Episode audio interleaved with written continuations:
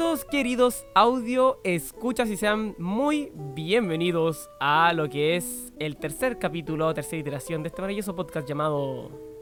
Hermanos Pepperoni. Yeah, ¿cómo estás Danilo? el día de Empezamos. hoy? Puta, estoy terrible motivado, loco. Muy, muy motivado. Siempre es porque- importante estar motivado, viejo, siempre.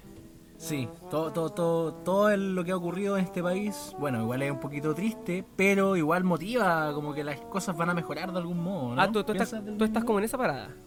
Sí, sí, sí, sí. Mira, yo, yo Ha sido- tengo, tengo sentimientos como encontrados, porque en el Mm. fondo eh, yo estoy, puta, 100% eh, subido como a la lucha, por así decirlo. Yo estoy convencidísimo de que hay que cambiar muchas cosas de fondo en el Sí. sistema de este país.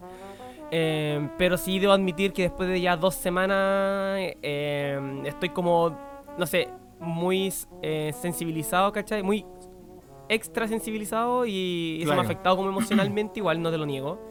Eh, Pero soy creyente y firme de que mm, eh, esto no puede no ha- haber sido para nada. O sea, Claro, hay- hay- se tiene que seguir, digamos, hasta que se logre, ¿cachai? Un cambio... hasta que se logre. Claro, un, un- un cambio de fondo. No sé si Claro. no sé si tiene opiniones compartidas respecto a eso. No, tengo opiniones compartidas. Igual como es bastante triste todo lo que ocurrió con el tema de, de, bueno, la violación de los derechos humanos y todo eso, pero de todas formas, eh, de- viviéndolo desde otra perspectiva, estoy expectante por todo lo que va a pasar, porque siento realmente que la gente de algún modo cambió su mindset y creo que para, para poder hacer cambios, eso era lo más importante, que la gente cambiara su el chip de algún modo. Es correcto. Sí, bueno, vida. se habla mucho Entonces de, eso se habla mucho de que si no iba a pasar con esta generación no iba a pasar jamás. pues. Nosotros somos, Claro. digamos, de perdón, somos los pingüinos, pues. somos los que gente que, digamos, eh, creció con lo suficientemente no, no, estoy dando unos créditos, ¿cachai? Y demás, pero es como una cuestión social de que en el fondo con las antenas lo suficientemente paradas y con la suficiente pachorra como para de verdad plantarse fuerte ante, plantarse fuerte ante las autoridades y, y tener la capacidad de, de- de gritar fuerte las exigencias de, de un pueblo. A mí me encanta y me conmueve cuando, no sé, po, hijos o nietos eh, levantan consignas de que están, digamos, pidiendo o exigiendo cosas de que, de que a su abuelo y sus padres no, no se atreven por una cuestión de, de un miedo comprensible por la época que les tocó vivir a ellos, que a nosotros no nos tocó, de hecho. Entonces estamos, claro, estamos un poquito más. Tenemos la posibilidad de, de gritar, de gritar más fuerte en ese sentido. Estamos en la edad de, estamos en, el, en, el, en la época de. Entonces, yo creo que sí, es momento de. Sí, vivimos en un tiempo Yes. cuántico, gente. Ustedes están escuchando este podcast cuando se ponga online. Básicamente va a estar varios días en el futuro y va a estar subiéndose probablemente una de las semanas clave con respecto al movimiento. Eh, Sí. Se están gestando varias respuestas potentes por parte, digamos, de, de- de la gente que toma las decisiones, de, la de élite política que se está moviendo. Hay, hay voluntad política ya. Eso, eso ya se podría decir que sí, pero hay que seguir empujando el asunto. Yo creo que en eso estamos, No. de- estamos todos de acuerdo. Estamos Eh, todos de acuerdo. Y en general han sido sí. semanas bastante movidas. Y eh, bueno, si estuvieron atentos, eh, se subió el segundo capítulo de Hermanos Peperoni en el canal de Danilo.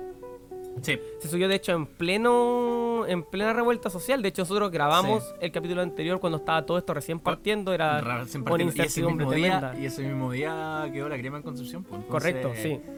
Fue, uf, fue potente porque salí, salí del podcast y vi caos.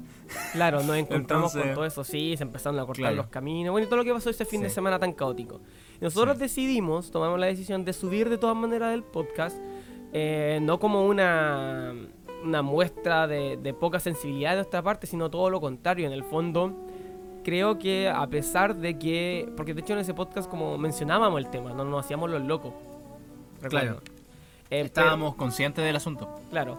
Eh, lo mismo ahora, en el fondo nuestra intención es que no olvidemos la lucha, pero sí encuentro que siempre es saludable en tener escapes, un poco como en descomprimir la olla de presión y que uno tenga igual el espacio como para escuchar algo, por simplemente pasarlo bien, por las redes sociales aquí en Chile por lo menos están llenas, digamos, de, de- de muestras de abuso, de registro, de, de confrontaciones, de, de un montón de cosas. Entonces está bien mantener la consigna en todo momento, pero también un momento de, de- de- de relajación no, no es malo. Yo por lo menos he estado buscando formas de, de, de desinflar la tensión, por así decirlo, en mí. No sé si cómo tú has sobrellevado, digamos, eh, este tiempo, Danilo.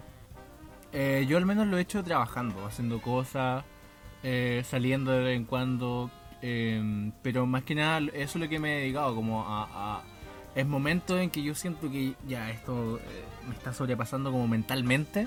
Claro. Eh, yo me dedico a hacer otras cosas. Por ejemplo, por lo mismo hice el video de Halloween. Por lo tanto, porque fueron horas de trabajo en las que eh, mi mente se desconectó, claro. Y no solamente eso, me sirvió a mí obviamente de desconexión.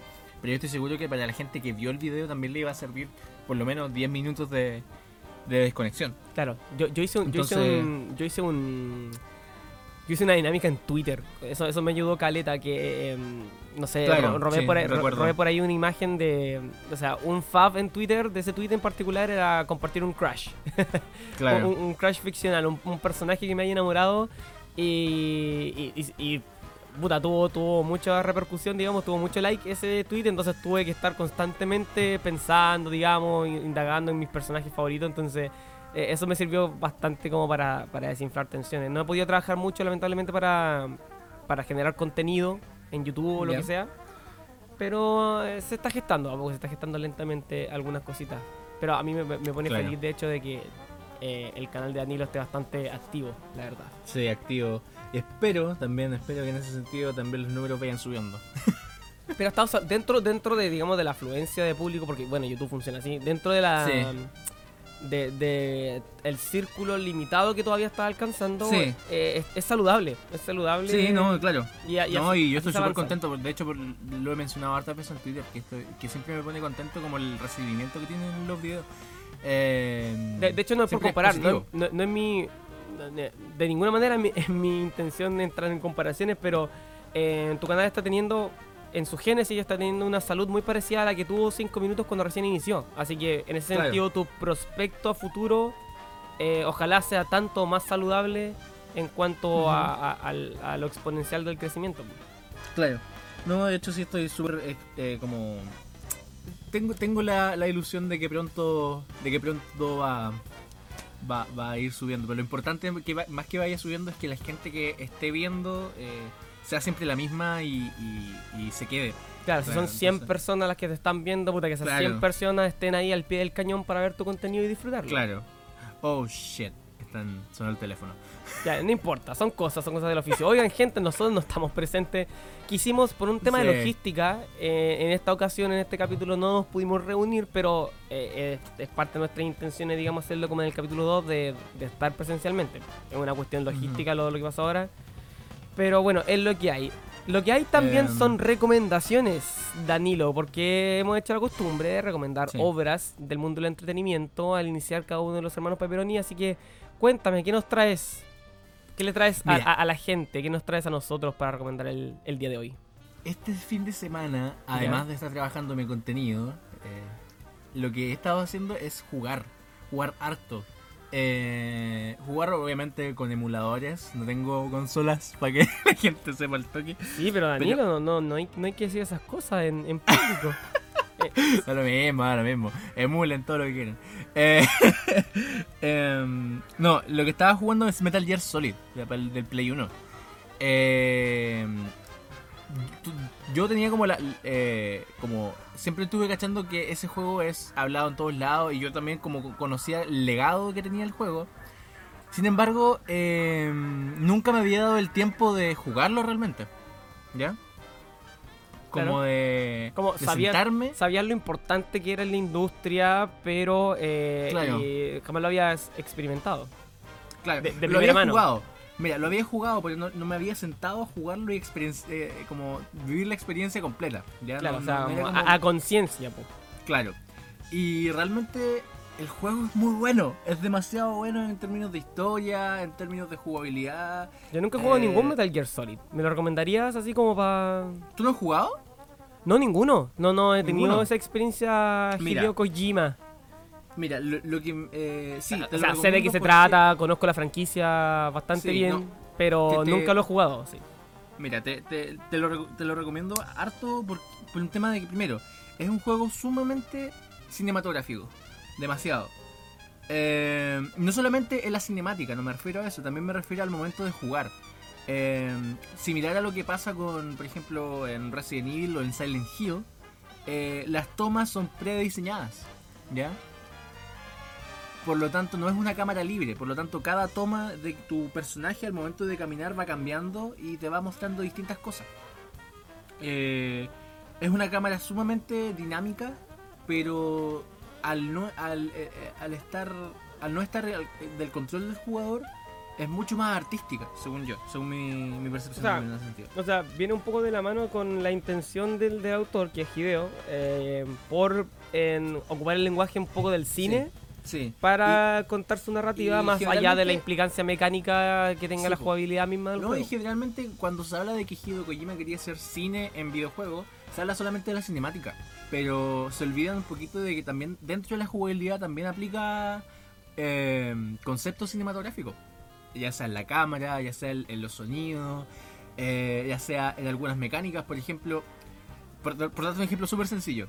Eh, tienes a Snake como en la pared, como pegado a la pared. Y para poder como llamar la atención de uno de los soldados tienes que pegarle a la pared, por ejemplo. ¿Ya? Ya. Y el tipo va a ir y tú te mueves al otro lado para poder esquivarlo.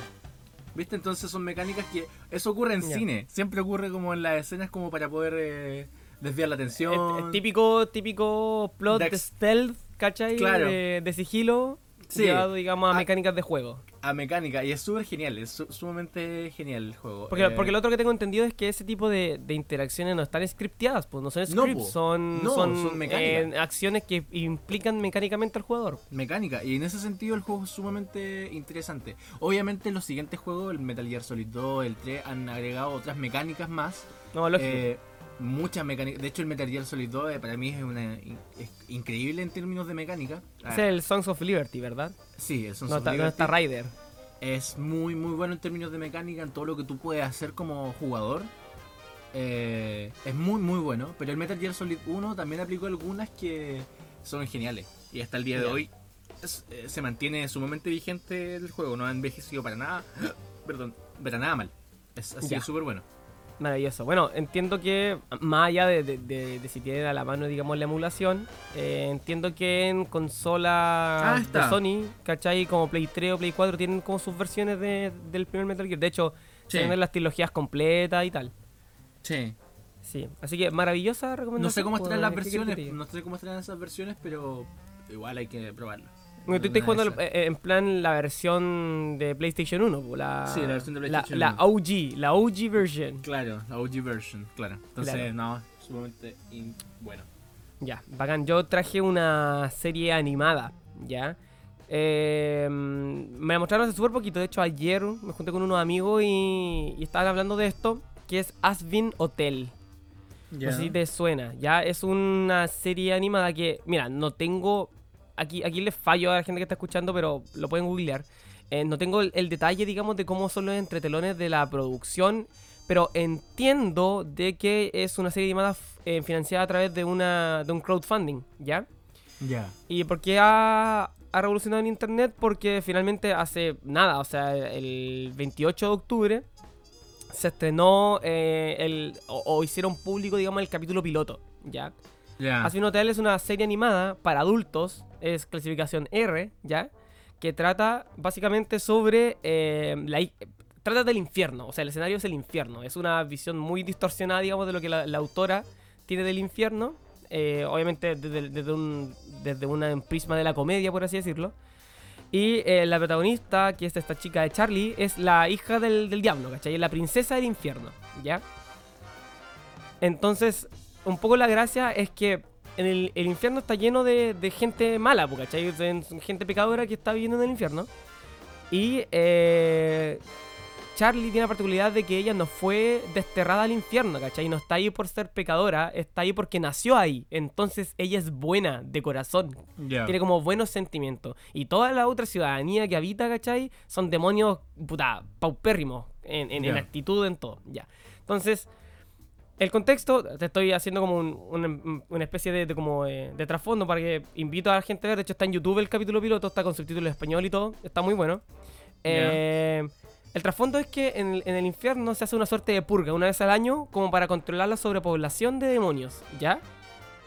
Entonces llega esta chica y dice, ¿saben qué? Eh, yo creo que esto de la como de la purga que se hace no es eh, no es el único camino y entonces ella inventa como un centro de rehabilitación para demonios para, para volver a ser los buenos y para desterrarlos del infierno en el fondo. Esa es como la dinámica. Obviamente nadie la toma en serio porque puta que idea más estúpida, ¿cachai? Hacer como un centro de rehabilitación en el infierno, o sea, what the Claro. fuck, ¿cachai?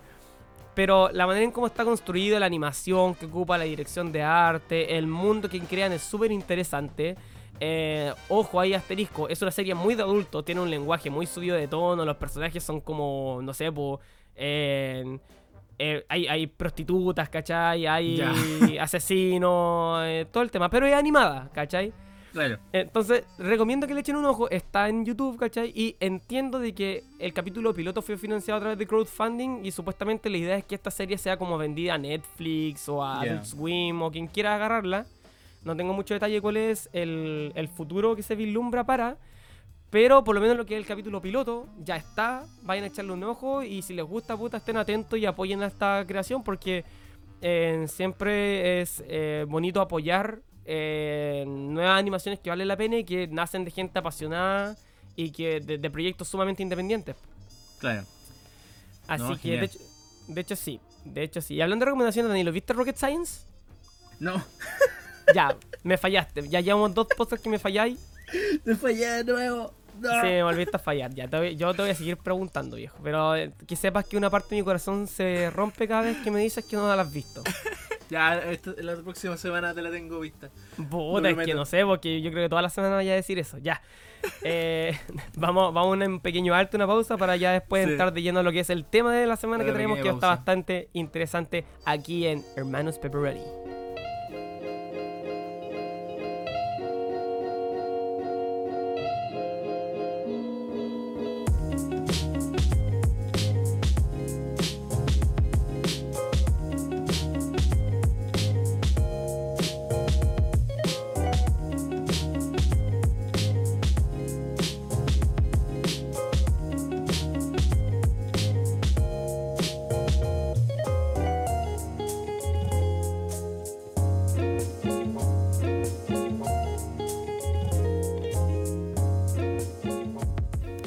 Vuelta en Hermanos Pepperoni. ¡Woo! ¡Woo! Así, esa motivación. Com- Compárteme esa energía, compárteme esa energía, Danilo. Me encantaría olerte y tocarte en estos momentos. Pero no se puede. No se puede. No, pero, pero lo hago mentalmente, ¿cachai? Imagínatelo. Cierra los, cierra los ojos. Oye, Ya. Eh, oye, este, este tema más o menos se te ocurrió a ti en cierto momento. Sí, Y- de cierta forma sí. Sí. sí Lo, lo que pasa que, lo, lo que pasa es que nació a propósito de Doctor Sleep. Sí. Hablamos Sí. de Doctor Sleep y ahí como que nació el tema. De hecho, Claro. eso nació la idea de hermanos Pepperoni inicialmente. De más, po. Esto es, eh, puro OG tema, po. Este debería haber sido el primero, pero ah, bueno, tercero. Claro. Claro. Sí. Quisimos hablar algo no tan contingente, pero sí un poco algo sumamente interesante, digamos, Sí. a nosotros que nos llama mucho la atención, Igual digamos, porque por lo de Doctor Sleep. Claro, a- propósito de que Sí. Doctor Sleep, eh, si no lo saben, digamos, es un- una adaptación de un libro de, Stephen, King, Claro. que es a su vez eh, secuela de eh, The Shining. Shining. Claro. Claro. Mira. Y entonces, la- claro, entonces, eh, ahí tú lo puedes explicar mejor, pero entiendo que la película de Doctor Sleep está basada en el libro, pero además es secuela de la Shining de Kubrick, de Kubrick, que no tiene nada que ver con el libro. Claro, entonces, claro, eso es lo que me complica. A ver, Doctor Sleep, eh, Stephen King lo escribió como secuela a su libro, ¿ya? Es Claro, la- la de libro a del libro. De libro a libro. De The Shining de 1900. No me acuerdo de qué año es el The Shining original, el libro. Ya, sí, no, no, no te Pero- pegué ningún carril, po. No, eh, y Doctor Sleep es un libro del 2013 más o menos, 2013 por ahí, eh, que es la secuela de The Shining, el libro. Claro. Yo cuando supe que iba a haber una adaptación cinematográfica de Doctor Sleep, yo pensé que iba a ser unas, una, obviamente, obviamente lo es, pero eh, una adaptación directa del libro solamente, de Doctor Claro. Sleep. Sin embargo, dentro de la película se tomó la decisión por un tema de marketing, más que nada, obviamente. O sea, Eh, no la hemos visto. O sea, no sé si tú la has visto. ¿La viste? no, no la he visto, pero en el tráiler, por lo menos en los trailers, Eh, te claro, dan a o sea, entender que es una secuela de también, aparte del libro, una secuela también de la de Kubrick. claro, de la clásica película de Shining con Jack Claro. Nicholson. Claro, entonces como... ¿Por qué? Pero, ¿por qué? ¿Por qué no? Porque es que, a ver, es como hacer una secuela de la naranja mecánica, po, es lo mismo, es como... ¿Funcionaría realmente? Pero, bueno, ¿Sin el no autor sé, mira, original? yo, yo no, yo no voy a juzgar Doctor Sleep porque no la he visto, obvio. No, claro, obvio. Eh, no, de que de hecho se estrenó, me parece que ya se estrenó en México, se estrenó en Estados Unidos. Soy, Sí. eh, no, no, no estoy muy seguro. Es que obviamente con todo lo que ha pasado en Chile esta última Acá dos no va a haber semanas, cine en no- unas no semanas es- más. claro, no estoy, no, no, no estoy preocupado de lo que llega o no llega a cartelera. Claro. Estamos claros. Pero esto nos nace eh, la pregunta, que es como lo que va el, el core, el corazón del tema de la semana, que es eh, secuelas tardías. ¿Por qué existen las secuelas tardías? Claro. O, o- o- cuál es la justificación de, de manera cínica y no cínica.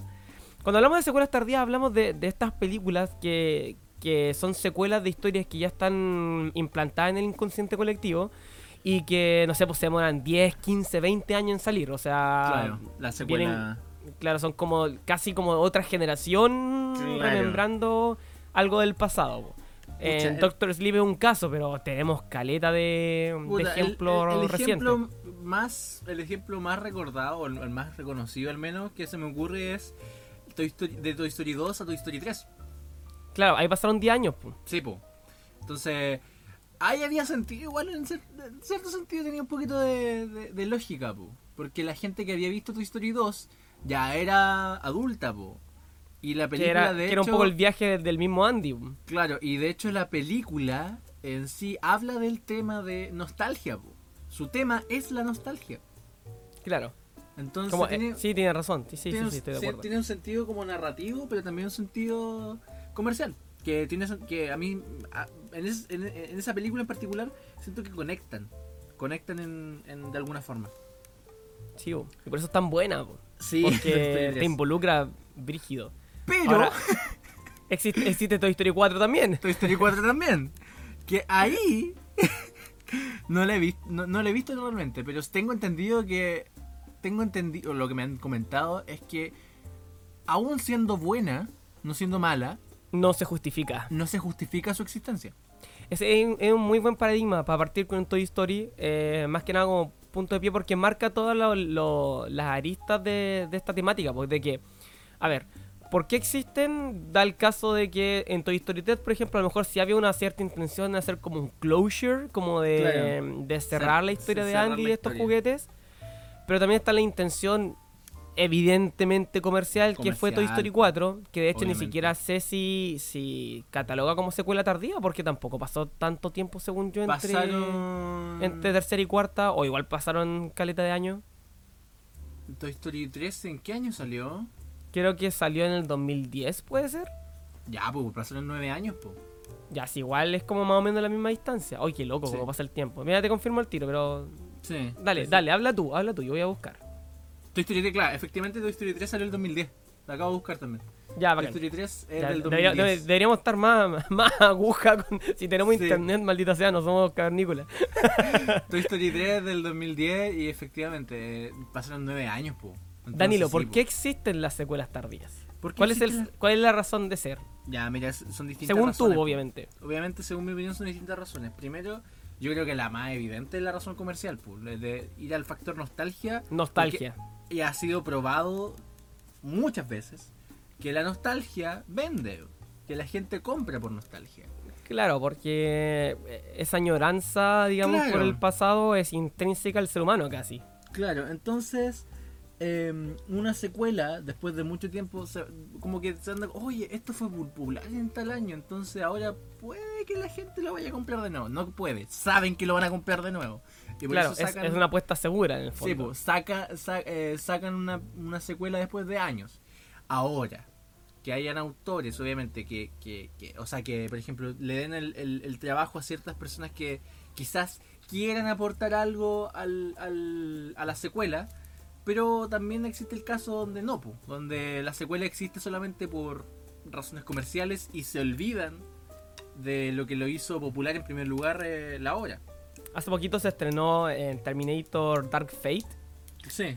Y viejo, esa franquicia debería haber muerto hace rato. O sea, no Hace sé, rato. Qué, no sé qué hacen ahí revolviendo el gallinero. Entiendo que Dark Fate eh, trata de echar mano, digamos, a hacer una secuela mucho más directa a lo que fue Judgment Day. El día el- la segunda Terminator, que Sí. es la que muchos consideran la mejor de todas.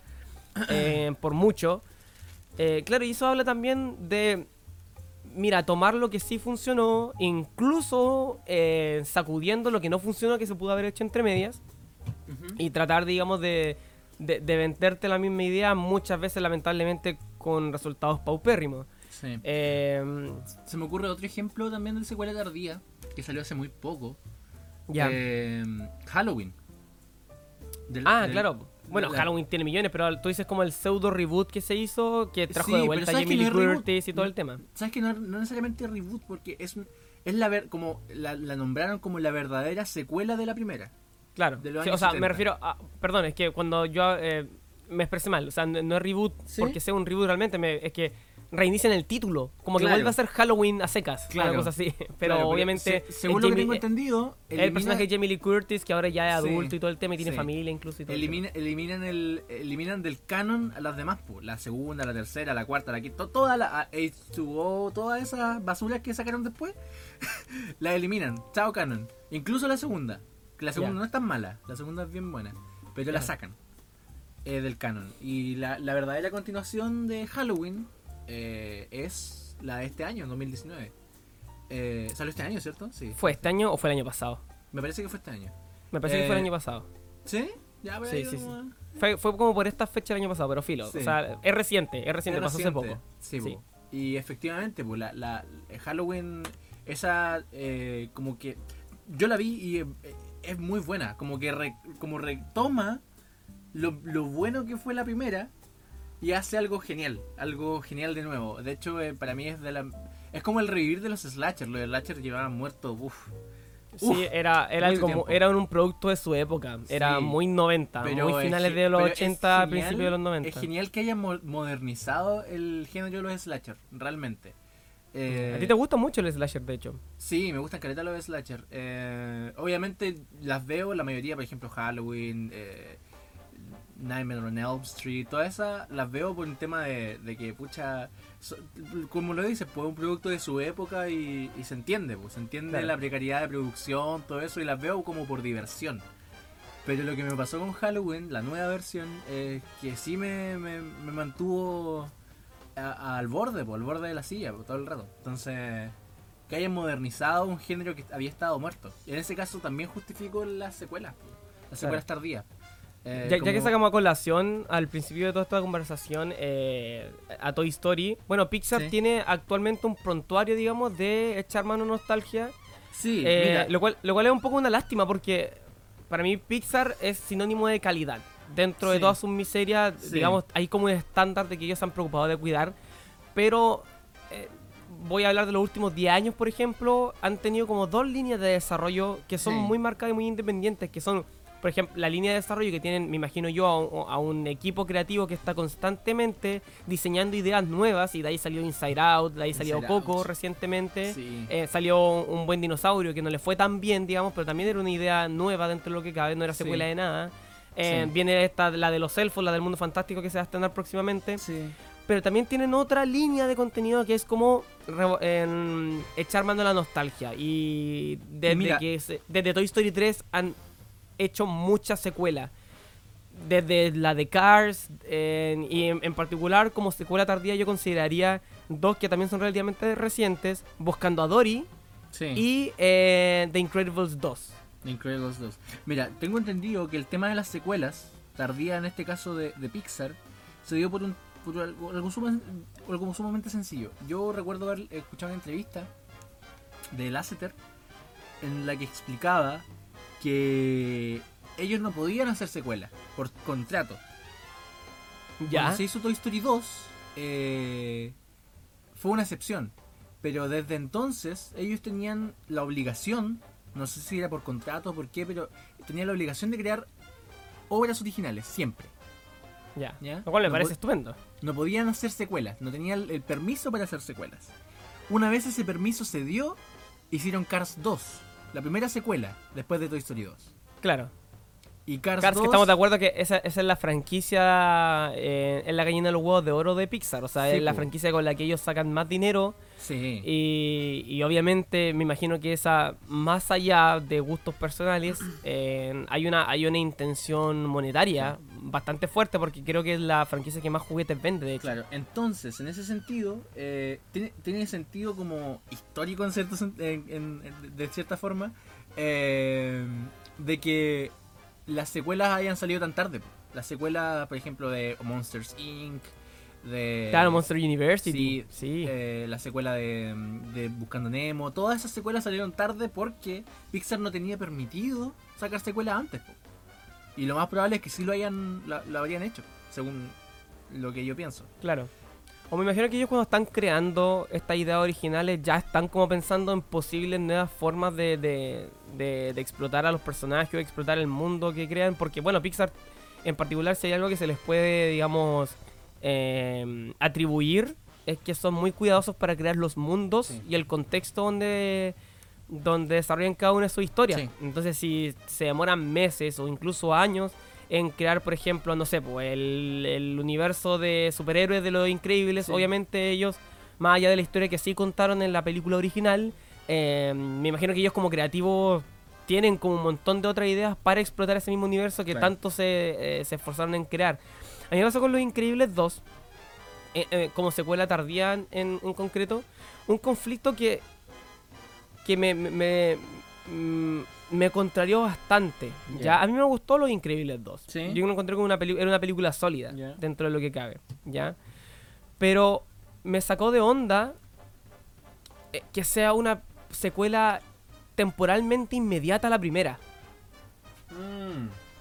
Ya, o sea, es, todo lo contrario a lo que decías tú de, de que pasó con Toy Story. De que nosotros crecimos junto con Andy, básicamente. Sí, sí, claro. Ya, bueno, Toy Story 2, o sea, eh, perdón, Los Increíbles 2, eh, Ocurre justo la después. segunda inicia cuando termina la primera. Entonces, quizás eche menos ver como el, el- que para los personajes haya pasado el tiempo como pasó conmigo y, y verlo en otras facetas distintas, por así decirlo. Mo- Quizás, no sé, a, a Dash y a Violeta más, más grande o, o- o- o a, a Helen con, con Robert en, en- en otra situación matrimonial distinta. No sé, como que no digo que la película sea mala por eso. Digo que en lo personal, digamos, Sí. me tuve ese conflicto. Y tuve el mismo conflicto, de hecho, con Buscando a Dory. Que Claro. también es como muy inmediata después. Nemo tiene la misma, básicamente la misma edad de la primera película. Sí. No, claro, pero eh, claro, eso es más personal, siento yo, pues, un tema más personal. No, obvio, claro. es, un tema de percepción. Claro. No lo hace inherentemente ni buena ni mala por eso. Pero me- me- a mí me choca que ya, que ya si ya estamos haciendo secuelas tardías, como que eh, entendiéndolas como que pasa mucho tiempo entre una película y otra. Eh, me genera ruido de que el tiempo no aprovechen ese recurso para que el tiempo realmente también Es pase que, ¿sabes qué? em, por, por, por, lo- por los personajes. ¿Sabes lo que podría ocurrir en ese caso? Podría ocurrir que todas las películas de Pixar, las secuelas de Pixar, tratan el mismo tema, de la nostalgia. Eh, claro. Podría pasar eso, Sí. podría pasar eso. Como, por ejemplo, podría sentirse que todas las películas son como Toy Story 3. ¿Ya? Cuando... Sí, pero mi, mi, mi contra, mi contra- disculpa, Sí, no, mi contraargumento a eso sería de que, por ejemplo, buscando a Dory, el tema de fondo Es la familia. Dory es la protagonista.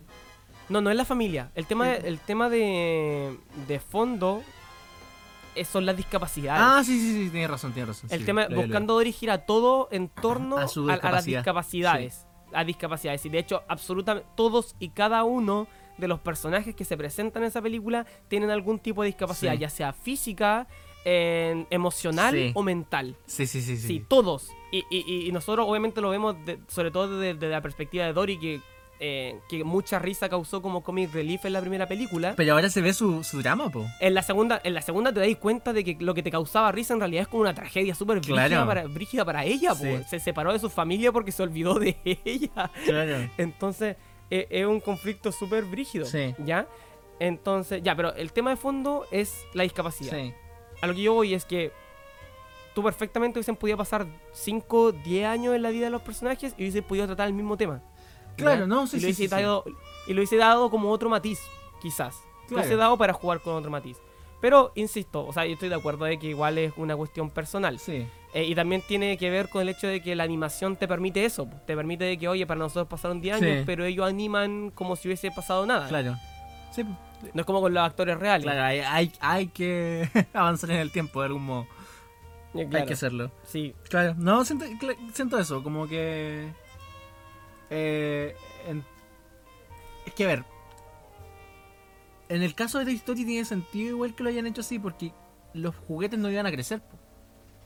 Entonces, Eh, claro. cre- creo yo que lo que busca Pixar, más allá de, en- en- al menos en Toy Story 3 o en ese caso en particular, al momento de hacer crecer a los personajes, es que tengan miedo, tienen el miedo de que al momento de crear la obra, la, la secuela, eh, sea un personaje completamente distinto. En el caso de Andy no importa, porque siempre Andy fue un personaje de fondo. Una herramienta. supuesto que sí. Una herramienta. Sí, por supuesto. Entonces en el caso de Andy no importa que haya crecido, que haya crecido o no. Eh, en el caso de los juguetes obviamente no podían crecer, no podían cambiar de, físicamente o, o de percepción, porque siempre son los mismos.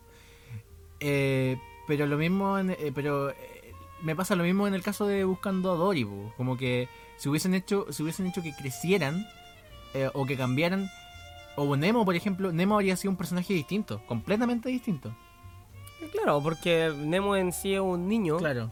Podría haber sido un pez adolescente. Claro, y habría sido completamente distinto. Entonces, ese es el riesgo que se corre al momento de hacer crecer a los personajes.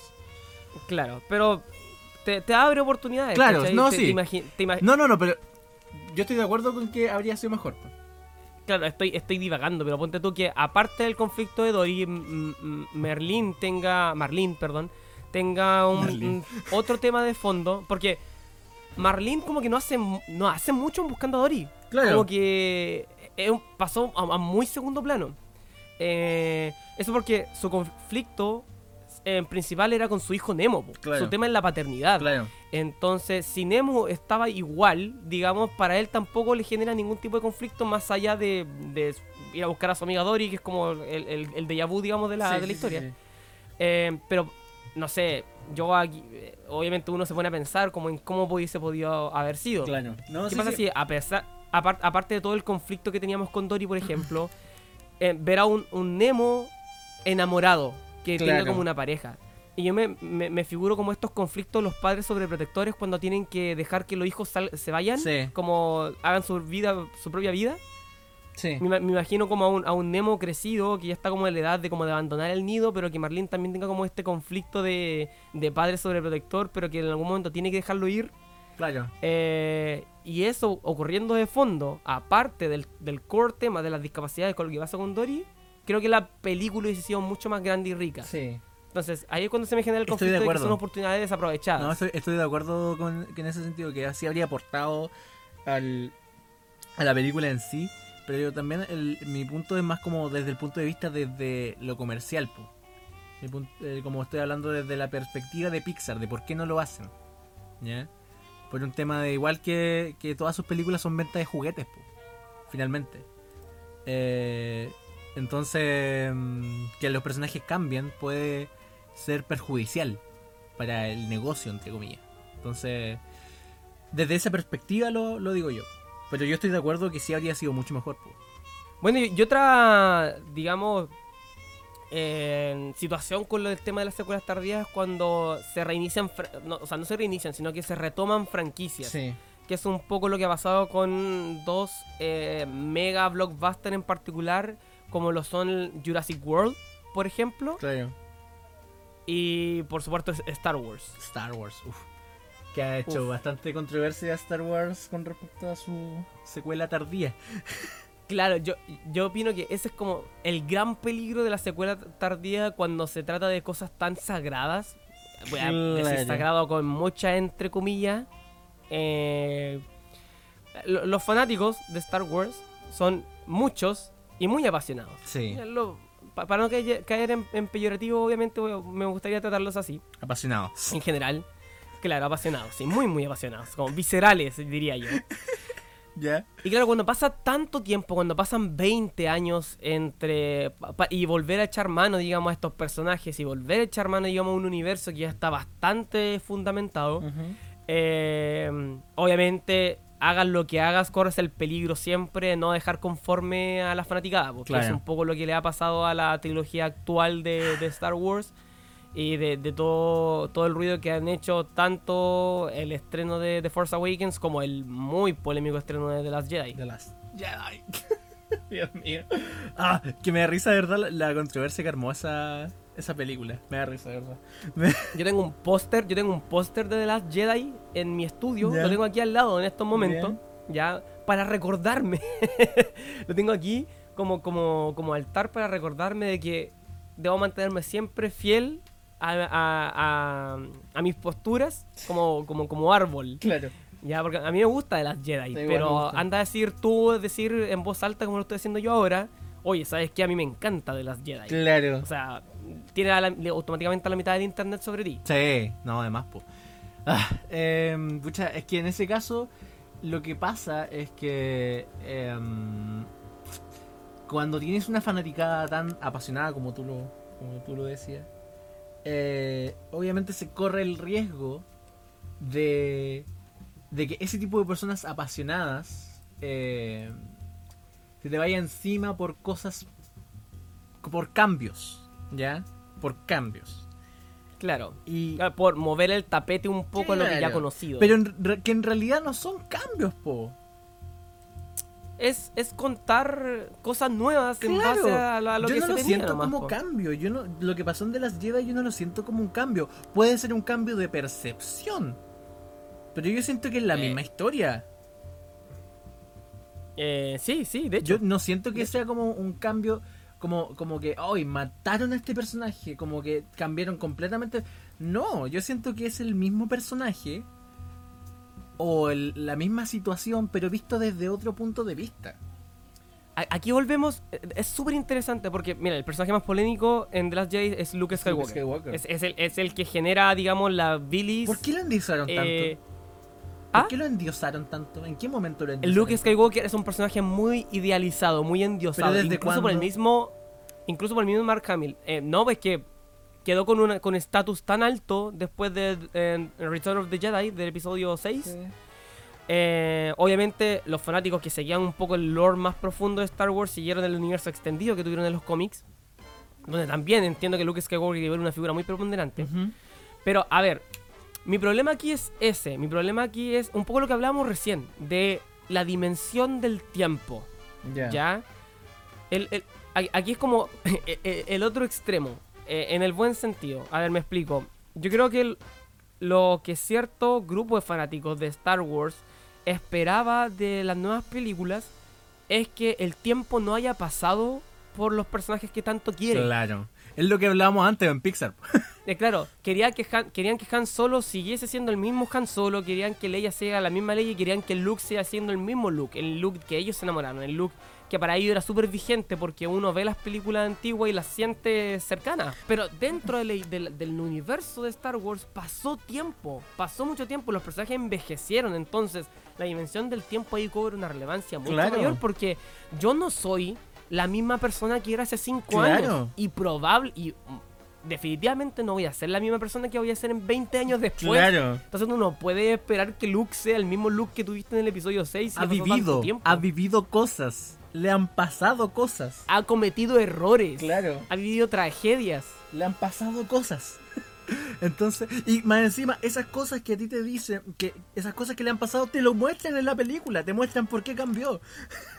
Claro. Entonces, no Tú puedes estar, ahora, tú puedes no estar de acuerdo con el camino que se le dio a nivel de escritura del personaje. Tú puedes no estar de acuerdo, pero no puedes decir que por eso está mal. Sí. Porque de hecho es más natural que, que lo otro, que sea como la misma persona. Sí.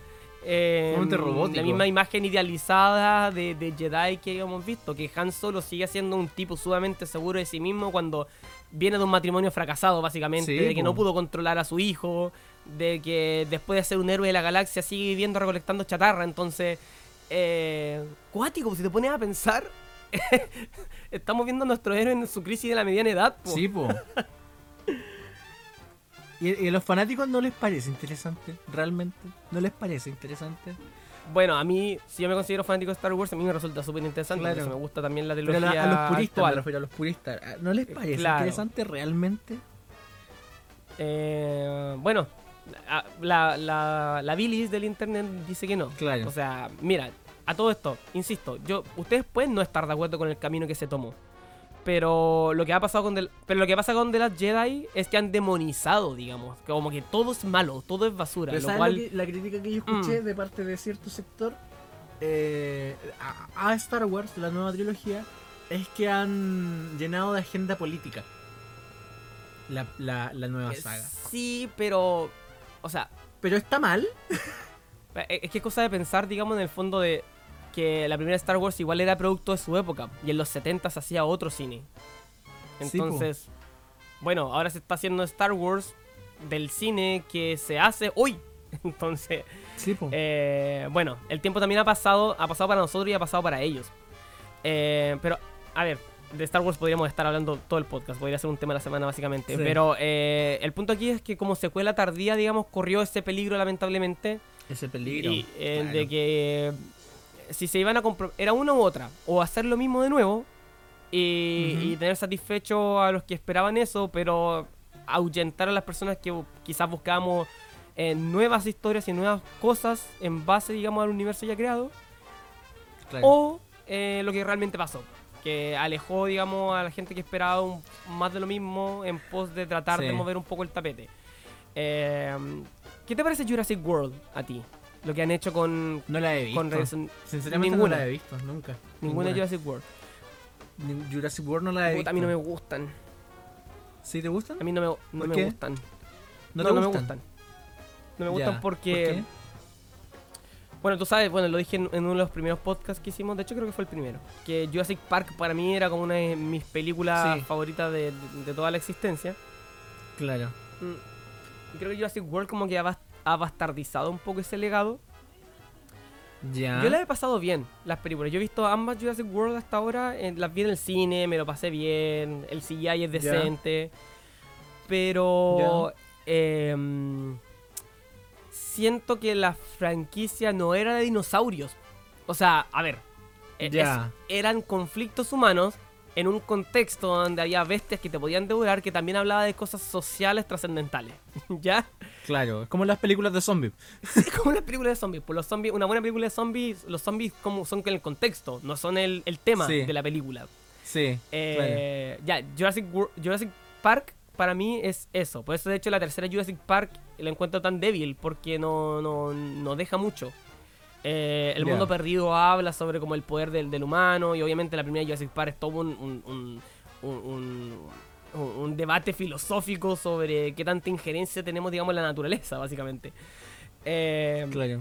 y, y en las últimas dos Jurassic World, eh, en ningún momento como que se detienen a pensar la implicancia de lo que están haciendo. Solamente están haciendo cosas, haciendo cosas. Y a veces como que tiran el huesito como, como para- esperando que nosotros como piquemos y decir, oye, ¿sabes que están hablando de algo súper interesante? Por ejemplo, la última de Jurassic World como que jugó con la idea de la clonación, ¿ya?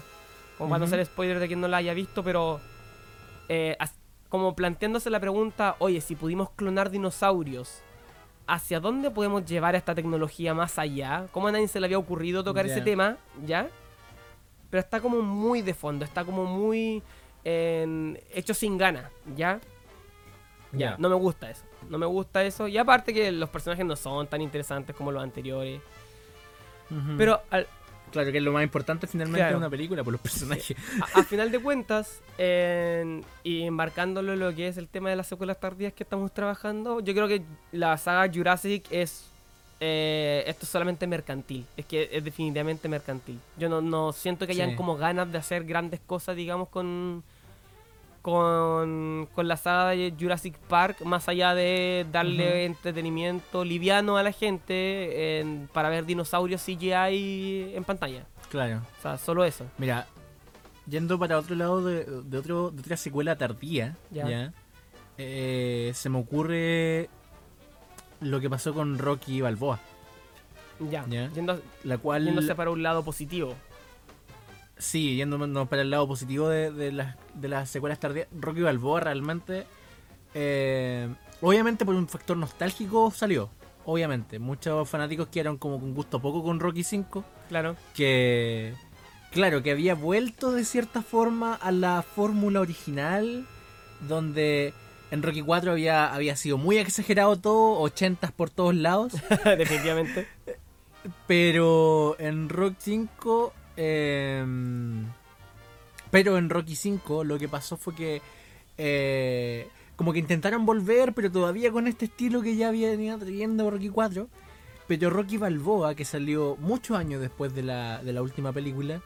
em, como que es, es un retorno a lo original. ¿Ya? Como. Desde muchos sentidos. Claro, la siento como una secuela a Rocky 2, por ejemplo. Ponte tú. Por darte un ejemplo sumamente eh, sencillo. Em, porque vemos a Rocky volver a, su hogar de origen. Vemos eh, to- todo lo que todo, todo lo que le está pasando en su en sus últimos días de vida. Vemos un conflicto muy humano. Claro, Que como que, que, que- como evoca al humano, evoca al personaje y, y su desarrollo psicológico, mental, que era un poco lo, lo- Claro, la- estamos el hablando- corazón de Rocky en las primeras. estamos hablando de una persona que, que no sabe de qué otra forma ganarse la vida más que pegándose a combos. Entonces, Claro.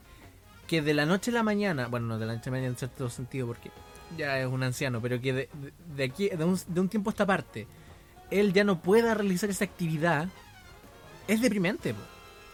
Es deprimente.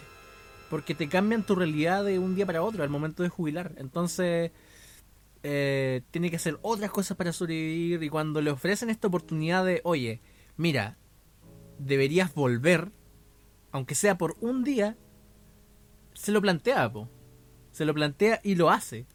Entonces es un poquito eh, similar al mensaje de la primera, que era una oportunidad. Tienes esta oportunidad para realizar tu sueño, para hacer lo que tú quieres.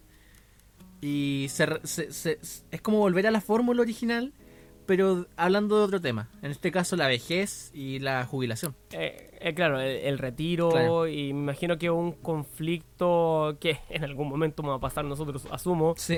de, de sentirse, no sé si inútil es la palabra, pero obviamente si tú te desarrollaste toda tu vida para un tipo de oficio, un tipo de actividad y ya no la puedes seguir haciendo, quedas como una suerte de vacío Claro. en que va a buscar llenar de cualquier forma. Claro, y eso, shit. eso me pasa con Rocky Balboa. pues. Rocky Balboa es una es una secuela tardía que ocupa el elemento de que se hizo muchos años después para contar una buena historia, para contar una historia que tenga sentido con con eh, con el hecho de que haya salido tanto tiempo después. Claro. De hecho, si me apuras, eh, sacando también un ejemplo de como de buena eh, secuela tardía que, que hace buen uso, digamos, del paso del tiempo, para mí fue Transporting 2. Ya. El mismo Danny Boyle, Sí. que es el, el- el cineasta que realizó la primera Transporting de los 90, Sí. Eh, vuelve, vuelve, él vuelve con el elenco original y también el paso del tiempo es muy explícito, o sea, pasan 20 años en- en- de una película a otra, Sí. pasan 20, no, no creo que no eran 20, eran 25. Sí. Eh, pasan esos tiempos de una película a otra, pasa ese tiempo para los personajes. Entonces nosotros vemos a, e- a este grupo de gente macarra eh, ver cómo qué pasó en sus vidas, cómo, cómo, cómo sal- salieron o no adelante, eh, si están, si lograron surgir o si están atrapados en el mismo agujero de delincuencia y drogadicción en el cual estaban cuando eran jóvenes. Claro. Eh, y esto es un, es un tema muy recurrente eh, y, y muy que tiene mucho más peso en esta secuela. Me parece maravilloso, me parece maravilloso cómo eh, crean una visión creíble de lo que de verdad pasó con esta, esta gente, digamos, Claro. y cómo afectó de verdad el paso del tiempo en ellos. Y lo más brígido, que es lo más terrible y lo más conmovedor de esa película a la vez, es ver cómo muchas veces eh, uno se cree sus propias mentiras. Eh, en- en particular el personaje eh, protagónico de Iwan McGregor, Trenton, est- está atrapado como en un momento en su vida en que él mismo se creyó sus propias mentiras Claro.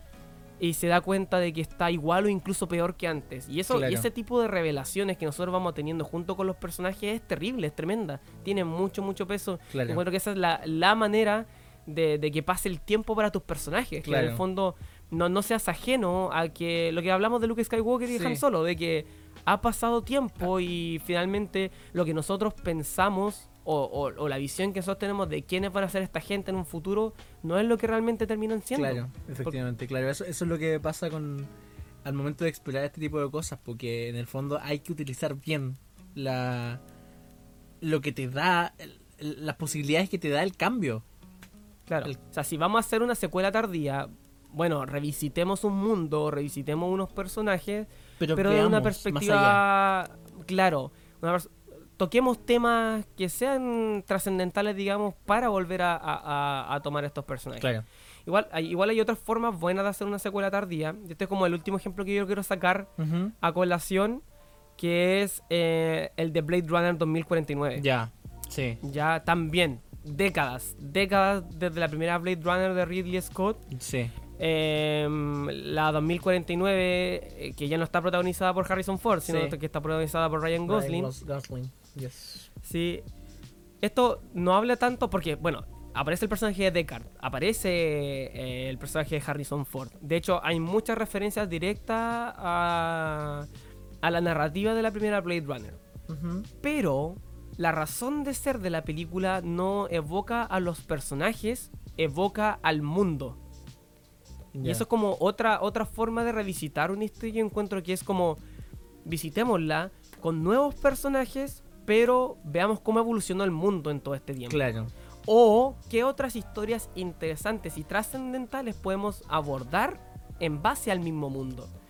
Y eso es lo que me pasó con Blade Runner 2049, porque se pegan una, una fumada que, que, que es maravillosa y que tú piensas que no puede funcionar en otro mundo, que no fue el que creó Ridley Scott con Blade Runner Claro. en, en la película de, lo, de, de- de tantas décadas atrás, ¿cachai?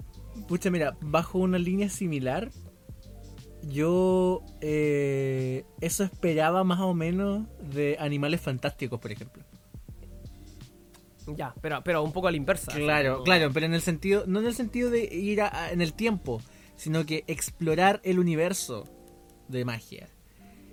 Y ¿Te siento gusta, te, gu- te ha gustado Animales Fantásticos a ti? no, pa- por eso voy, por eso voy, po. Ya, ya, ya, porque a mí tampoco. A eso voy. Que yo cuando esperaba, yo cuando vi el tráiler de esta película, yo pensé que esta era la posibilidad de explorar el mundo mágico de otras formas, de, con otras culturas, eh, con otros personajes, en otros contextos. Por ejemplo, yo soñaba, por ejemplo, con un misterio, asesinato en el mundo mágico y cómo los detectives iban a, iban a, em, Claro. a trabajar Como- en como este contexto. Como, como el mundo de la PDI má- mágica. Claro, ¿cachai? Entonces, pero ¿cómo funciona? ¿Cómo funciona otros Claro. aspectos de la vida en el mundo mágico? No solamente... Porque igual, es, porque igual es una historia más adulta, es protagonizada por adultos en contraposición con lo que Claro. veíamos de, la, de, la, de la franquicia Harry Potter, que eran en el fondo adolescentes. Entonces, eso es lo que me pasa con Animales Fantásticos, que es una, una algo tan mal, mal, aprovechado que... Sí. Porque yo, de verdad, yo pensaba eh, ir a otros contextos, pero al final me están contando historias, por ejemplo, sobre todo en la segunda, eh, que van hacia contextos de, de personajes que ya conocemos. Entonces, ¿para qué? ¿Para qué? Claro. Entonces, no. O por último, cuéntame algo interesante, maldita sea. Claro, claro. Entonces, eso me pasa O con las- Fantásticos. La- los crímenes de Grindelwald hace un build-up gigantesco para llegar a nada. Sí. Me, me- me molestó mucho eso, me Sí. molestó mucho esa película. Oye, ya para ir cerrando, Danilo, yo creo que ha, ha estado bastante interesante la conversa, Sí. pero eh, ya a modo de síntesis un poco. Eh, si, secuelas tardías van a seguir existiendo. Sí. Es, es, es parte de la idiosincrasia hollywoodiense en general, revisitar. De hecho, aquí mismo en Chile lo hemos hecho. Salió Johnny 100 pesos 2, Sí, viejo. sí, Eh, que de hecho es una muy buena secuela tardía, debo decirlo. sí. Pero, eh, y, y ya que van a seguir existiendo, Bucha, eh, para ti, cu- ¿cuál es el camino? Si la vamos a hacer, ¿cómo hay que hacerlas bien? El camino es lo que... El camino. El, camino. Eso, es, esa no es una buena secuela. No, eso no es una, no es una buena secuela tardía. Eh, mira, el camino en sí es eh, hacer. em, explorar. ¿Ya? Eh, en el caso de los live action, por lo menos. explorar las posibilidades que te dan el paso, que te da el paso del tiempo. Sí, Ya. sí, sí, definitivamente. En, el, en el fondo es como más que qué pasó con estos personajes es qué otras cosas pueden hacer en esta nueva etapa de la vida. ¿Ya? Claro. Y en ese caso es O- mucho más interesante, pues. Es interesante ver a estos personajes que nosotros adorábamos de algún modo en algún tiempo, en otro contexto, en otra época, donde han pasado otras cosas, donde han... Con otro nivel de madurez. Entonces, eso siento yo que es lo que hay que explorar en el, en el, en el caso de las secuelas tardías, en el caso de los live action. Claro. En el caso de la animada, eh, siento que no afecta tanto porque, eh, como tú mismo decías, pues la animación tú puedes hacer lo que quieras. pues. Da lo mismo si el personaje Claro. creció o no. Eh, en ese caso, lo que importa es seguir explorando igual que cualquier secuela, siento yo.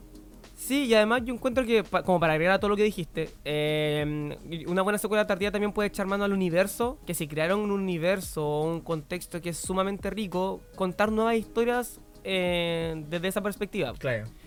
Eh, como por ejemplo lo que pasó con Mad Max Fury Road, por ejemplo, que además volvió también George Miller a hacerlo y siempre he agradecido que los mismos autores den la bendición Claro, de Eh, crear una continuación. Claro, que, que no es siempre, no es garantía siempre de, de éxito, pero sí por lo menos que estén eh, ahí, digamos, apadrinando lo que se está haciendo. Claro. Y obviamente, un ejemplo de mala secuela tardía es- sería como todo lo contrario. Eh, no. Que, que se siente innecesaria. Yo creo que lo peor de una secuela tardía es que se siente innecesaria, Claro. yo creo.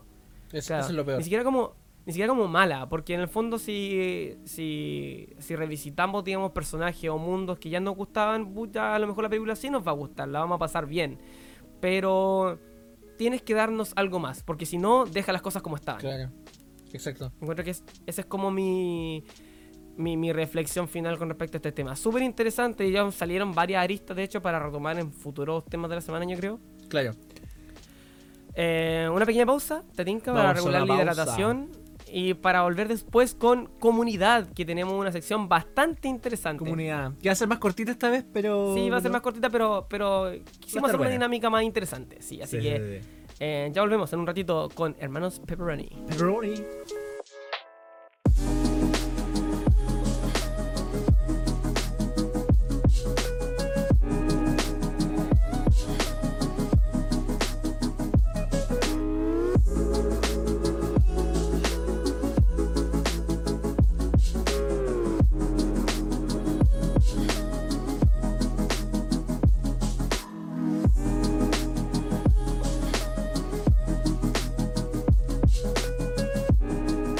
Y volvemos. Volvemos al. A la última parte de este podcast, que es la parte de comunidad.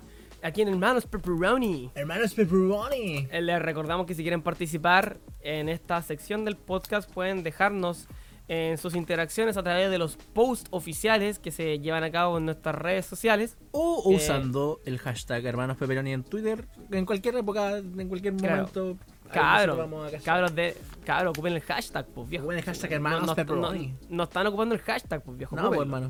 Ocúpenlo. Sí, pues. Para eso está. sí. pues. Para eso está, pues. Es triste que lo ocupemos nosotros nomás, pues. De más, pues. Sí. Oye, bueno, las redes sociales de cada uno de nosotros van a estar en la descripción de este video, así que vámonos allá. ¿Sabes qué? Le preguntamos a la gente, de- les ofrecimos que nos desafiaran a hacer top 5, viejo. Sí, Los top los 5. top siempre son bacanes porque nos ponen como en aprieto. Sí. Sí. Eh, y, y hubo, y hubo participación. Aquí seleccionamos algunas, digamos, de las ideas que, no, que lo- los queridos eh, seguidores de este podcast eh, nos preguntaron como cuáles. Como por ejemplo, que desde Twitter, Geekgord, un saludo para ti, Geekgord, Un nos preguntó, puta, aquí nos confrontó así, en cuático, al tiro. Top 5 películas de superhéroes. Me imagino que se Ah. refiere a películas de superhéroes de, de lo que sea, así, de, De lo todos que sea. los po. tiempos. Sí, claro. Marvel, da- lo mismo, da lo mismo con, con lo Da- que sea. da- sí, del, del UCM o, o el Marvel de principio de los 2000. Claro. Onda, no sé, Daredevil, la Hulk de, de Eric Bana, Sí. creo que era. Sí, de Ang Lee, la de. Ang Lee. Eh, Sí. Viejo, par- parte tú, parte tú. Dame, quiero Voy saber yo, cuáles son tus cinco películas de superhéroes favoritas. Así, bien en frío te, te. Mira, en, en mi quinto lugar yo pondría Avengers, la primera. Ya, ¿Ya? La, de, la, de Josh- la primera de Josh Whedon. claro, Avengers. La primera Avengers en mi quinto lugar. En Ya. mi cuarto lugar pondría a eh, Winter Soldier. ¿Ya? Buena, ya. Win- Win- Winter Soldier. Y Sí, la, segunda de Capitán América. Sí, la segunda Capitán América. En el tercer lugar pondría a Guardianes 2, Guardianes de la Galaxia, Galaxia 2. Ah, qué maravilla, ya. Y en mi segundo lugar pondría a Batman Returns. Batman Returns, esa es la. Me la gusta más, de- sí. ¿Te gusta más que la de Batman? Me gusta más que Batman de, de- de la primera. Me gusta más que me gusta más Batman Returns por la estética. La estética es preciosa de esa película. Eh, y- sí, eh, es como Tim Burton, pero más al chancho todavía. Es que Sí, tenía más Tim presupuesto, además. Sí, tenía no, más presupuesto, Batman entonces se la Returns jugó es más. genial. Es Sí. genial. Y en mi primer lugar, obviamente. Puta la a una, sí, po, la, la Evidentemente, ¿cuál Spider-Man es, po? 2.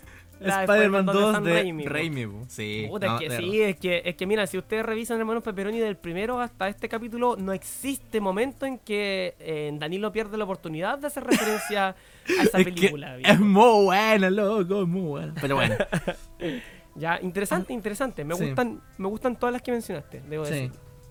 Ya. Voy yo. Usted. Voy yo. Top Dele, 5 dele, superhéroes. a mí me costó. Me costó. De hecho, puede ser que mañana me arrepienta Sí, de, lo no, que, de lo que voy a decir hoy. Sí, Pero- nos va a pasar ambos, la- está jugado. Pero ya, Sí. mira, en la parte. Mira, aquí vamos. Me, van a- me van a pegar. Menos mal no te tengo al lado, pero. Número 5, Spider-Man 2 de Sam Raimi. Ya, tranquilo, tranquilo. tranquilo. ya está dentro de mis favoritas, pero. Puta.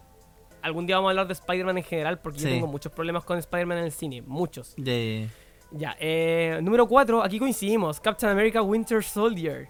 Sí, Es la misma en el mismo lugar. el mismo lugar, sí. Ya, aquí sí que me vaya a matar. Número 3, The Dark Knight. Ya, no, no te voy a matar tranquilo, tranquilo. ya, no- pero peleame, pues viejo. Es sí. que- Son opiniones. Ah, No, obvio, no hay nada más subjetivo que un top. Sí, po. Gente, si usted no está de acuerdo que está escuchando, por favor, deje sus top acá abajo en los comentarios. Queremos ver sus propios tops, de verdad. tops. Queremos, queremos verlo. No, de Dark Eh. No, no, no, no sé, no. ah, Ah, Es, es terrible buena. Terrible buena. ah, ya. Ya, número 2. Número 2. Avengers Infinity War. Uf, uf, uf. No Endgame, no la primera Avengers, Infinity, Infinity War. War. Ya, sí. Sí, eh, me gusta mucho más que Endgame. Ya yo ya llegué a ese consenso mental. Yo, ya- Sí, yo sí, ya, sí, sí, yo sí. ya llegué a un, a una, a un No, equilibrio igual. mental conmigo mismo. Me, igual me gusta mucho más que Endgame. Me gusta mucho más. Ya. Sí.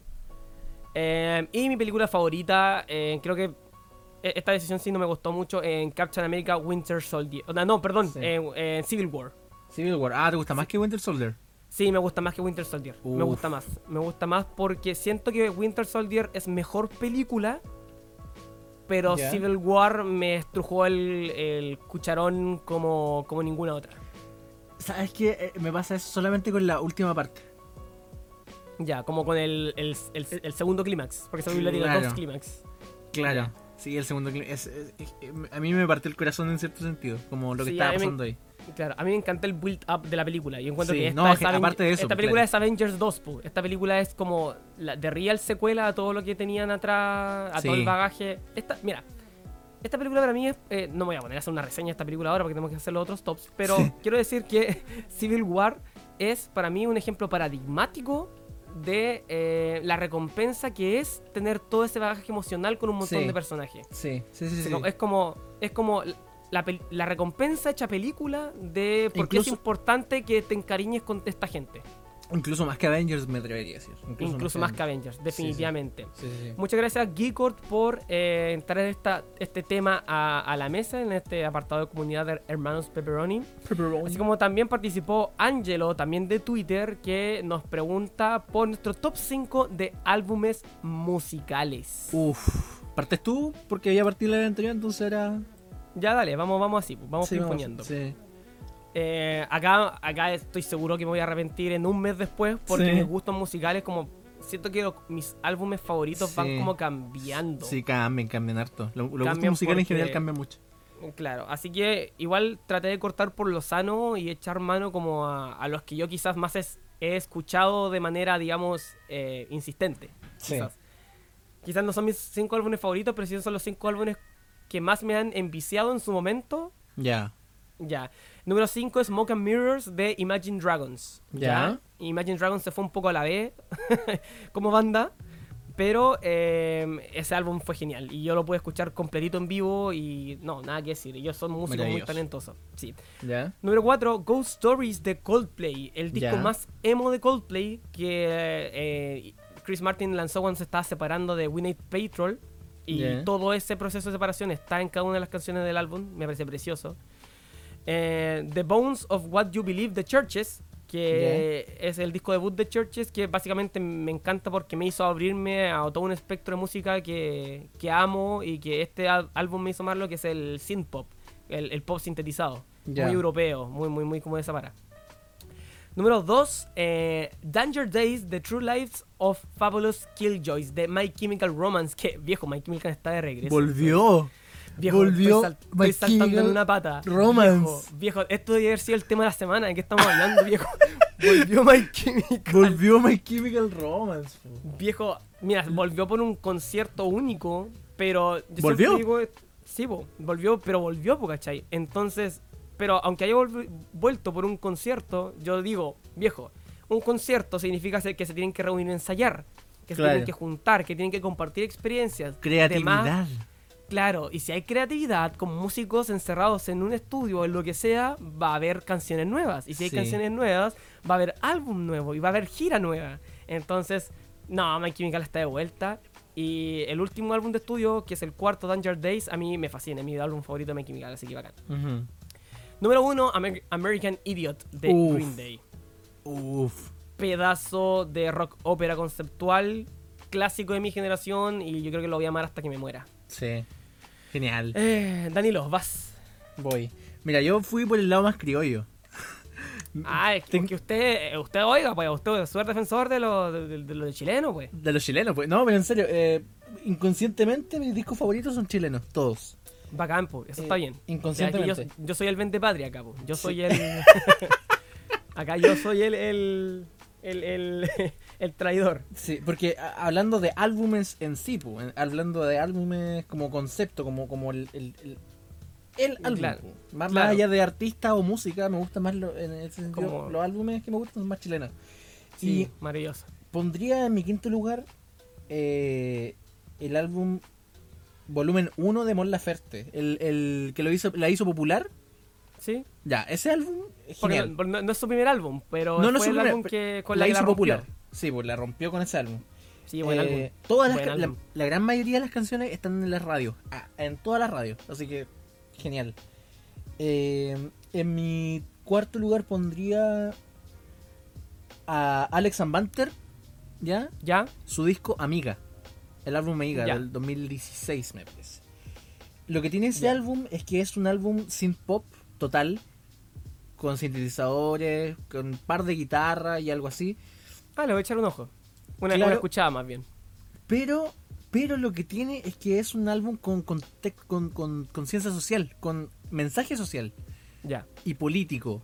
Y eso, no, en, y eso en el pop no se veía desde Los Prisioneros. ¿cachai? Entonces, es genial. Genial el hecho de que en el pop se, eh, alguien se atreva a hablar de cosas más interesantes. Claro. En el pop, porque la canción En popular, Sí, no, claro. Y hay un montón de otra gente haciendo, Claro. pero Pero que con, con ritmos geniales se esté hablando de cosas interesantes. ya, bacán, me parece. En el tercer lugar pondría eh, El peor enmascar lauchas de los, de los chanchos, el primer álbum, el primer álbum de los chanchos en piedra. De Chancho en Piedra. Es genial, es genial ese álbum, la verdad es muy, muy bueno. Y hasta el día de hoy lo- las canciones las tocan en cualquier lado y dejan la pata, o sea, es maravilloso. Segundo lugar pondría eh, Alturas de Machu Picchu de los Jaivas. Ah, pero es que un, Es un álbum, álbum Señor genial. álbum. Señor, Señor álbum, es álbum. genial. De verdad, mira, la gente que la gente que nos escucha y que no conozca los Jaivas, escuchen los Jaivas. Realmente. Y partan por ese álbum. que Partan es- por ese es álbum. cúspide. Sí. Eh, Es cúspide de, de, de un folclore progresivo. Eh, Sí. oye, pero que. Mira, Eh, para ponerlo viejo, como de ese cierta forma, Es el Pink Floyd chileno. sí, eso te iba a decir.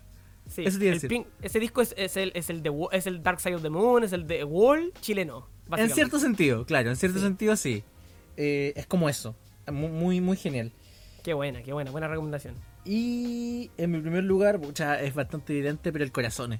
El corazón de los prisioneros Ah. sigue siendo mi, mi joya. La joya que Se está sabe. ahí. Ese no Digo, cambia.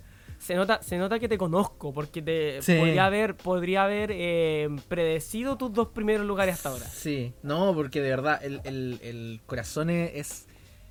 lo- el- eh, mira, eh, los prisioneros siempre fue a hablar de política o a hablar de contextos sociales, siempre. Pero el corazón es, es la primera vez que el autor, que en este caso es Jorge González, el tipo deja a un lado ese, es- ese, mm, esa- ese mensaje político y con la misma fuerza hablar de amor Claro. con la misma intensidad con la que hablaba de política, en este caso habla de otro, de otro tema. Claro. Y el don- donde decide, Jorge decide un poco dejar de ser estandarte y ser Sí. persona. Sí, Habla como de e- cosas muy personales. y en ese álbum, al menos yo siento como que yo me imagino siempre el tipo encerrado componiendo cada una de las canciones. Todas las canciones. Así, realmente, encerrado y, y sin ver a nadie. Así como muy, muy. Un disco muy personal. Porque de hecho, para muchos es el primer álbum como solista de González. Pues, entonces. Claro. Entonces, claro, es muy, muy, muy buen disco. Entonces, el Corazones siempre está en mi primer lugar de, de los De lo que mejores. sea. Sí, de lo que sea. Ya. Eh, muchas gracias, en Angelo, por eh, llevarnos a este viaje musical. Eh, desde YouTube, Nicolás Jaume Cano, que siempre está participando en, Sí. en, en la parte de comunidad de, hermanos Pepperoni, nos, nos alegra muchísimo. Eh, este está muy chistoso. Eh, top 5 actores y o personajes que los hicieron dudar de su heterosexualidad. Mira, ¿sabes qué? En este caso, quiero. me gustaría como mencionar los cinco, pero no en orden, no los puedo ordenar. Ya, ya, No, dale. no. Mira, menciona, menci- di, di y el porqué, así brevemente. Di Sí. el nombre y el porqué. Dale, vos dale. Zac Efron por T de Troy. Ya. Ryan Gosling. Pucha, por Eh. algo súper sencillo. Primero, por La La Land, obviamente. Claro. Y segundo, porque. Loco, seis meses para preparar un personaje. Seis meses. Admirable. Con eso lo digo todo. Para bailar, para cantar, para, para tocar piano, para todo. Seis meses. Hugh Jackman, porque patillas. Ah. ya. No, Hugh Jackman porque, pucha, Hugh Jackman, po, canta bonito además. Eh, Eh, ¿Te gusta el Les? eh, no, pues él estuvo en. El Les Mes, pues. sí, y también estuvo en el Gran Show, en el Gran Showman, que no la he visto, pero sé que canta igual ahí. Oye, es una gran deuda, es como una película muy nosotros, Sí, como muy de nuestro gusto, que yo tampoco la he visto. Sí, No la he visto. Deuda, deuda. Robert Downey porque, pucha, no sé por qué decirlo, pero tiene algo, tiene como la simpatía ese hombre que, que, que- que te hace dudar. Ah, Team Iron Man, viejo acá. Claro. Eh, y Benedict Cumberbatch. Ah, Conver- el Converguacho. Cumberbatch. po. el Benedicto. Mira, el primer, el primer crush que tuve con, con, con Benedict Cumberbatch fue en Sherlock. Eh, sí, como la mayoría de la gente en realidad. Claro, en Sherlock. Ahí como fue el es gran... su voz. Yo, yo digo que es su voz. Su voz y sus ojos. sus o- sí, sí, definitivamente. Sí, definitivamente. Benedict Cumberbatch. Ya. Increíble selección de juzbandos. ¿Qué querés que te Sí, diga? Ya, a ver, ¿quién me ha hecho dudar de mi heterosexualidad? Mira, eh, tengo a Jim Sturgis, ya, por eh, que es el protagonista de- del musical Across the Universe. Ya. Ya, que hace el personaje de Jude. De Jude. Eh, Across the Universe, un musical con la música de los Beatles, genial. Chris Evans, porque Capi, Porque Capi, obviamente. porque no necesito más razones, aunque lo prefiero en Gifted. Una película mm, un poco más pequeña, digamos de presupuesto más, un poco más independiente, vale decir. Genial, es, es la última película que hasta el día de hoy ha hecho Mark Webb, de hecho. Ya. Eh, Heath Ledger por eh, 10 Ah, Things Ledger, I. Hate About You. Ya. El Heath Ledger específicamente de 10 cosas que odio sobre ti. Ya. Yo vi esa película muy tarde en mi vida y digo, hermano, ¿dónde, dónde estuviste toda mi vida? Ese Claro. mentón, viejo, ese mentón. Claro. Claro. Aquí voy a hacer trampa. Voy a hacer trampa porque también agregué un músico. ¿Ya? Ya. Que es William Beckett, el vocalista de una banda separada hace mucho tiempo de mi adolescencia que es The Academy Is. Ya. ¿Ya? Y Zac Efron, porque todo. Porque todo, claro. Porque todo. Porque te de todo. Porque te de todo. Sí, porque no, no es, no es solo por Troy, en Seventeen Again, Eh, Oh, hay, no, una película en, hay una película en Netflix, la recomiendo mucho, que se llama We Are Your Friends. Ya. Es una muy buena película de Zac Efron. en- me, me encanta Zac Efron en, en Buenos Vecinos o Malos Vecinos, no sé cómo se ¿Sabes llama cuál me gustó? Donde actuó genial en Seventeen Again. Que no es tan buena, pero él actuó genial ahí. Me, me Sí, me encanta en Sentin Again. po. Yo creo, que, buena. yo creo que ahí como consagró el, el, el Crash Husband 2. Sí. Sí, así que bueno, esta gente, esta gente, bueno, esta gente que mencionamos, estos eh, personalidades, no- nos removieron ahí el- Claro, el cucharón. la- la hormona, claro. Sí. Ya, y cerramos con, para estar cerrando este podcast ya, eh, el último aporte también de un colega que ha estado ya al pie del cañón con todo lo que es Hermanos Pepperoni. Volvemos a seleccionar su aporte. Y la puso Dubson. Latinoamérica. Top 5 del DC Extended Universe. La Ojo, puso difícil. no es todo DC, es solamente lo El que forma Universe. parte del Extended Universe, que contempla solamente Prácticamente todo su catálogo. Claro. o sea, básicamente aquí nos está, no- nos está haciendo elegir, nos está haciendo ordenar de la mala a la, A la que más nos gusta. Ya, claro. bueno, todo, todo es subjetivo, insistimos. Así Sí. que mi orden, mi orden personal orden. del DC Extended Universe, haciendo la salvedad de que no he visto Shazam todavía. Sí. Sí, ahí te voy a hacer esa salvedad. En la número 5, Aquaman. Ya. Número 4, Batman v Superman. Ya. Número 3, Justice League, que me gustó un poquito más que Batman Ya. v Superman. Número 2, Wonder Woman. Ya. Y número 1, Man of Steel. Y guarden las antorchas, por favor. Uf, Man of Steel. Ah. No, pero la Ah. gente que me sigue, la, la gente que me sigue sabe que Man of Steel, digamos, es... eh, que me gusta Man of Steel. Tenía, que, claro, tenía algo rescatable al menos. Algo. Algo Claro. tenía, algo tenía. por- como que- tenía visión, ¿cachai? Tenía como Claro. tenía identidad, tenía ganas de Quería. contarte algo. Sí. Quería, pero no. No, le tengo cariño, le tengo cariño a Man of Steel, por eso está primera. Ya, mira, yo soy Porque, lo mismo. porque para mí, o sea, haciendo la salvedad, Wonder Woman, como película, yo creo que de todas, la mejor película es Wonder Woman. Pero Sí. yo la dejo en la segunda porque no me gusta tanto como Man of Steel. Ya. Mira, yo solamente lo mismo, voy a hablar de las que he visto. Y debo mencionar el tiro que no he visto ni Aquaman ni Shazam. ¿Ya? Así que, O sea que las cinco que te quedan, sí, chuta. claro. ya, dale, dale, dale. En mi quinto lugar tenemos obviamente Suicide Squad.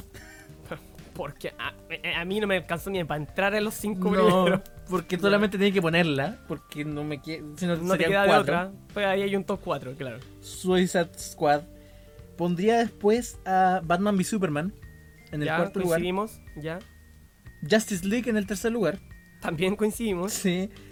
Ay, aquí no coincidimos. Yo Ah, pongo en el segundo, yo, yo conozco, yo eh, pongo Man of Steel en mi segundo lugar y en mi primer lugar pondría Wonder Woman.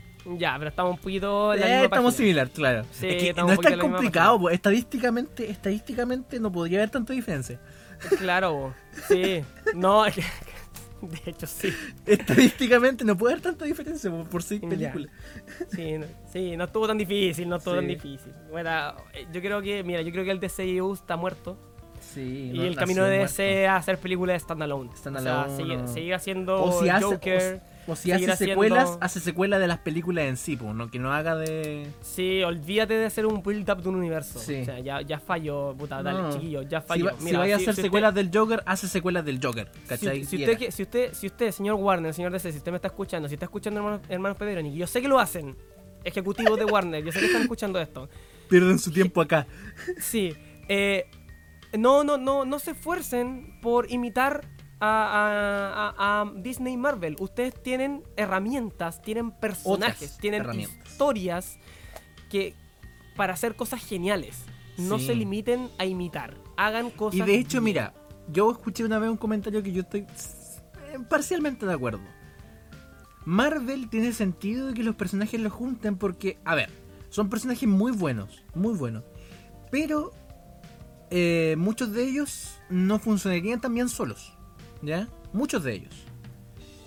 No, no digo Claro. todos. Pero en el caso de DC, cada uno de sus personajes funciona solo, pero por miles, por, por, por- por millones de razones. Entonces, Claro. no, no hay ningún sentido en que los quieran juntar, realmente. Mira, lo que me gusta los lo que me gusta de los héroes y de los villanos de DC es que se prestan para filosofar. Sí. No, no, no en el sentido de filosofar de que, de que me paro, ¿cachai? Y te cuento mi plan malvado y te cuento mi... no, No, claro, en pero se entiende, Se se presta entiende. para, para abordar filosofías Sí. en las películas. O sea, Batman te habla de cuestiones sociales súper fuertes. po. Joker Sí. no habló de cosas sociales súper fuertes. Sí. Superman también nos, te- se abre para, para este tipo de interpretaciones. Entonces, los héroes por Superman sí es solos son Jesucristo, por el amor de Dios. Entonces, los héroes son, son geniales por sí solos, pero eh, se- lo importante es que se prestan para hablar de un otro de montón de cosas. de claro. Y, claro, yo cuento que eso es como el talón de Aquiles de, de- de- de lo que hace Marvel en general, como que no tiene tanta trascendencia. Claro. Pero le salió bien. Eh, Claro. po. Porque Sí, se po, agarraron lo- de lo que ellos saben hacer. Estamos claros, estamos, lo hicieron bien, lo hicieron bien. A, pesar- Sí. a pesar de que tú estés de acuerdo con Scorsese y que o- odies a Marvel. No, odio Marvel. No, mira, ya lo dejé ahí, mira, lo, lo dejé ahí, lo dejé ahí. Eh, Danilo está de acuerdo con Scorsese, ¡No! lo confesó, ¿cachai? Fuera de cámara y, o sea, fuera de micrófono. Y ahí para que vayan a, a enviarle su, todo su hate, hate mail a, a sus redes sociales. No, no estoy, no estoy de acuerdo con Scorsese, compadre. No, no, no, no. No, no pongo palabras. Mira, ese no es debate para hoy día, así que eh, muchas gracias por escuchar La dejaste ahí. La dejaste este nuevo capítulo de, de Hermanos Pepperoni. Espero lo hayan disfrutado. Eh, no se olviden de estar suscritos a ambos canales porque este podcast se sube de manera pimponeada entre el canal de Danilo y el canal de JP 5 Exacto. minutos. Y obviamente estén suscritos para disfrutar del contenido que vayamos subiendo, así como también seguir las redes sociales de cada uno de nosotros que están apareciendo en la descripción y obviamente también están apareciendo en la pantalla en la versión de YouTube, si están mirando la versión de YouTube. También, eh, si quieren revisitar ciertas secciones específicas de este podcast, en el comentario fijado, que el primer comentario fijado que esté en la caja de comentarios, valga la redundancia, van a estar Sí. con códigos de tiempo cada una de las partes de este podcast. Y nada, pues Danilo, muchas gracias por compartir este espacio nuevamente con, con- con este servidor. Sí, nos vemos la. la En dos semanas 15 más. días más, más o menos. ¿Sí? Eh, y ahí vamos a- a ver de qué vamos a estar hablando. Sí, Eh, pues ahí vamos a cachar que, cuál va a ser el tema. Igual pueden dejar recomendaciones de tema Obvio en los sí. comentarios, así que. Sí, de hecho, si, eh, si se sueltan, digamos, las trenzas, digamos, y dejan comentarios sumamente interesantes en, los comen- en, en la caja de comentarios, eh, en una de esas, en una de esas, en la próxima sección de comunidad, eh, tomamos los mejores comentarios, podemos ahí como eh, Claro. comentar más directamente con ustedes. Pero eso sería, pensamiento final, Danilo, ¿algún pensamiento? Eh, nada, que. Zac Efron.